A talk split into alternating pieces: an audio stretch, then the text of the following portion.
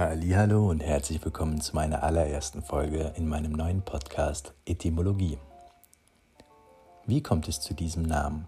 Etymologie ist ein Neologismus, sprich eine Wortneuschöpfung aus den Begriffen Etymologie und meinem Vornamen Mo, der kommend aus dem Arabischen ist Mohammed und so viel bedeutet wie der Dankbringende.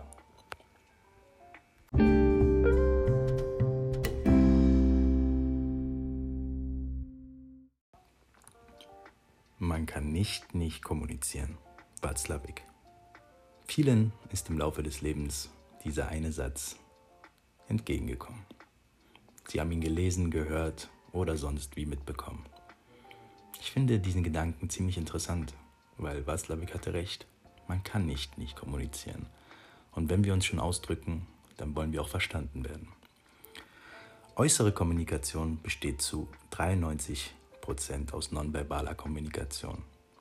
Grundlage ist eine Forschungsarbeit des angesehenen Psychologen Professor Albert Merabian. Danach wurde Schlussgefolgert, dass 55 Prozent der Kommunikation zwischen zwei Menschen die Körpersprache ausmacht, 38 Prozent über den Ton und Stimme transportiert wird, sprich die Tonalität, die Redegeschwindigkeit, die Pausensetzung und nur 7 Prozent über den Inhalt. Da nur 7% den Inhalt ausmachen, finde ich persönlich den bewussten Gebrauch des Inhalts umso bedeutsamer. Wenn wir schon laut dieser Studie nur 7% haben, dann sollten wir den Inhalt mit Bedacht wählen, um Missverständnisse verbaler Art zu reduzieren. Weißt du eigentlich, welche Wörter du nutzt, was sie bedeuten und wo sie ihren Ursprung haben? In dieser Podcast-Reihe sollst du vertrauter werden mit Wörtern, die du im Alltag gebrauchst.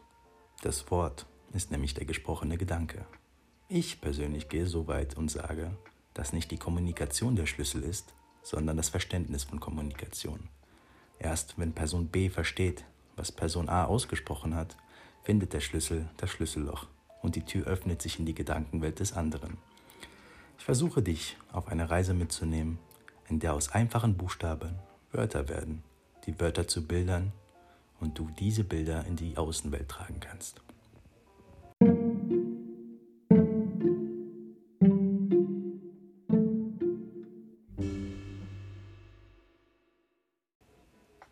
Verstehen, wenn viele sagen, Etymologie habe ich noch nie gehört.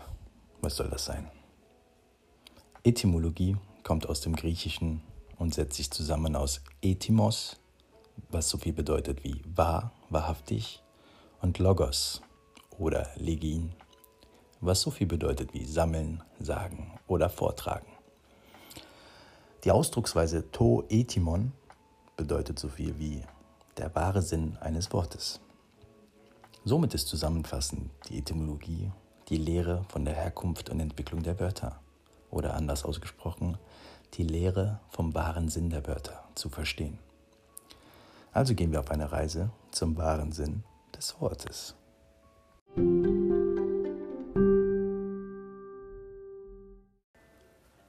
Ich habe mir für die erste Folge das Wort Glück ausgesucht.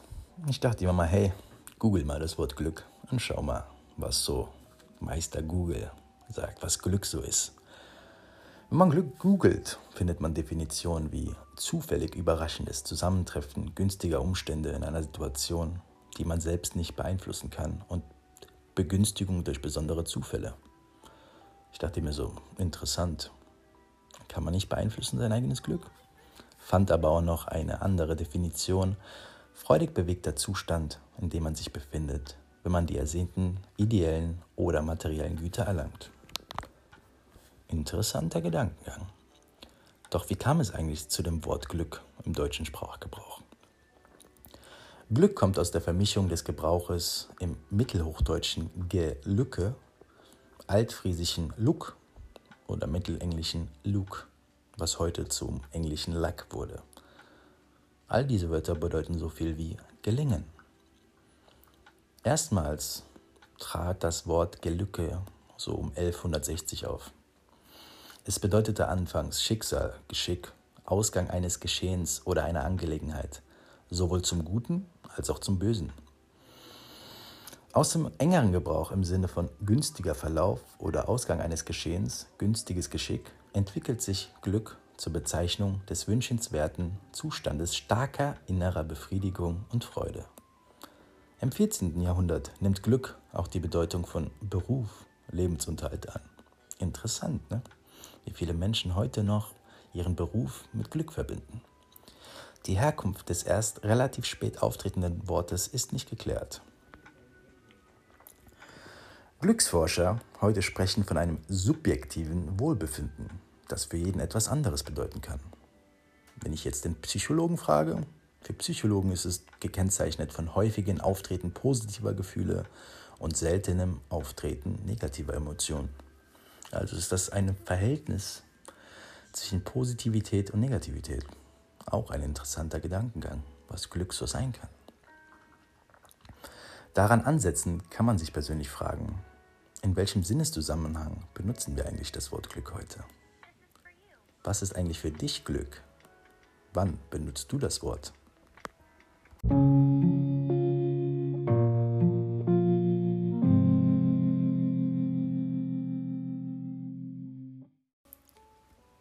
Schauen wir uns das Wort Glück mal aus menschlicher Sicht betrachtet an. Was passiert in unserem Körper, wenn wir Glück empfinden? Folgendes hört sich ein bisschen wissenschaftlich an, aber ich glaube, es schadet keinem, sich ein bisschen mit seinem eigenen Gehirn auseinanderzusetzen und die Grundzüge zu kennen. Wenn etwas geschieht, das besser ist als erwartet, werden die Neuronen im Mittelhirn aktiv. Sie stoßen den Glückstoff Dopamin aus und leiten ihn ins untere Vorderhirn sowie ins Frontalhirn weiter. Im Vorderhirn treibt das Dopamin die dortigen Neuronen dazu an, opiumähnliche Stoffe zu produzieren. Die machen uns euphorisch. Opium, Opium, die einen oder anderen haben schon mal Opium gehört. Assoziieren damit irgendwas Negatives, sowas wie das Opium bringt den Opium. Kleiner Scherz am Rande. Auch unser Körper produziert Opium. Im Frontalhirn führt das Dopamin dazu, dass unser Gehirn besser funktioniert und auch gleich zum Empfinden von Glück geschärft wird. Es steigert unsere Aufmerksamkeit. Wir merken uns dieses glücklich machende Ereignis. So lernen wir, was uns gut tut. Eigentlich ist das Glücksgefühl also nur ein Nebenprodukt unseres Lernvermögens. Das Glücksempfinden flaut auch wieder ab. Sprich, für viele war die Schulzeit gar nicht so ein Glücksempfinden. Die hatten keinen Spaß beim Lernen. Wie war eigentlich eure Schulzeit? Denkt mal nochmal drüber nach. Ich fand meine Schulzeit eigentlich relativ geil. Tolle Freunde, tolle Momente, und jetzt, nach der Schulzeit, bin ich den Lehrern dankbar für alles, was sie mir beigebracht haben. Ein tolles Zitat, das dazu treffend ist, ist eins von Manfred Spitzer. Er sagt, unser Gehirn ist nicht dafür gebaut, dauernd glücklich zu sein, aber es ist süchtig danach, nach Glück zu streben.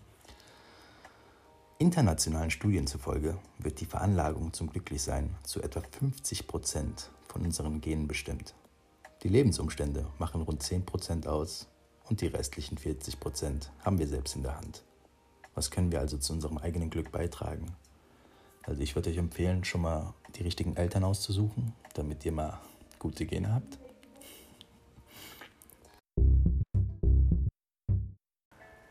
Ich habe also weiter gegoogelt und habe etwas gefunden, was ziemlich interessant, aber auch gleichzeitig mir suspekt war. Ich wusste davon nicht. Oder wusstet ihr, dass die UNO ein Glücksgrundbedingungsmodell aufgestellt hat? Im Folgenden mal, was laut der UNO zum Glücklichsein beiträgt. Mindestens 2500 Kalorien pro Tag. Ah ja. Ich habe auf meinen Reisen in Afrika ziemlich glückliche Menschen gesehen. Und ich glaube nicht, dass alle von denen täglich 2500 Kalorien hatten, liebe Ono. Einen Wasserverbrauch von 100 Litern am Tag. Ich glaube, so ein oder anderer wäre ziemlich froh, wenn er zwei Liter zum Trinken hätte pro Tag. Mindestens sechs Quadratmeter Wohnraum. Interessant. Einen Platz zum Kochen. Wenn man kein Essen hat, kann man auch nichts kochen. Liebe Uno. und eine sechsjährige Schulbildung, die natürlich dann nur gewährleistet ist, wenn den Kindern was geboten wird. Glücksforscher haben ganz bestimmte Faktoren, die uns glücklich machen. Eine stabile Beziehung, heiraten, bringt noch ein Quäntchen mehr Glück. Oh, wenn ich mir so ein oder die andere Ehe anschaue, bin ich mir da nicht so sicher. Freundschaft. Denkt mal an eure Freunde. Gerade in Zeiten von Corona. Wann habt ihr zuletzt eure Freunde gesehen? Mit denen gesprochen? Geselligkeit, Gesundheit. Ja, Gesundheit ist so ein Faktor gerade während Corona. Einen den eigenen Fähigkeiten entsprechenden Beruf. Habt ihr eigentlich euren eigenen Beruf gefunden? Seid ihr wirklich glücklich mit eurem Beruf? Oder, naja, gar keinen Bock darauf. Kinder. Überlegt euch gut, ob ihr Kinder wollt. Weil die sind dann da, ne? Die gehen auch nicht. Kinder sind was Tolles. Ausreichend Geld zur Erfüllung der Grundbedürfnisse. Ja, her mit dem Scheiß jetzt. Wo bleibt denn das Geld?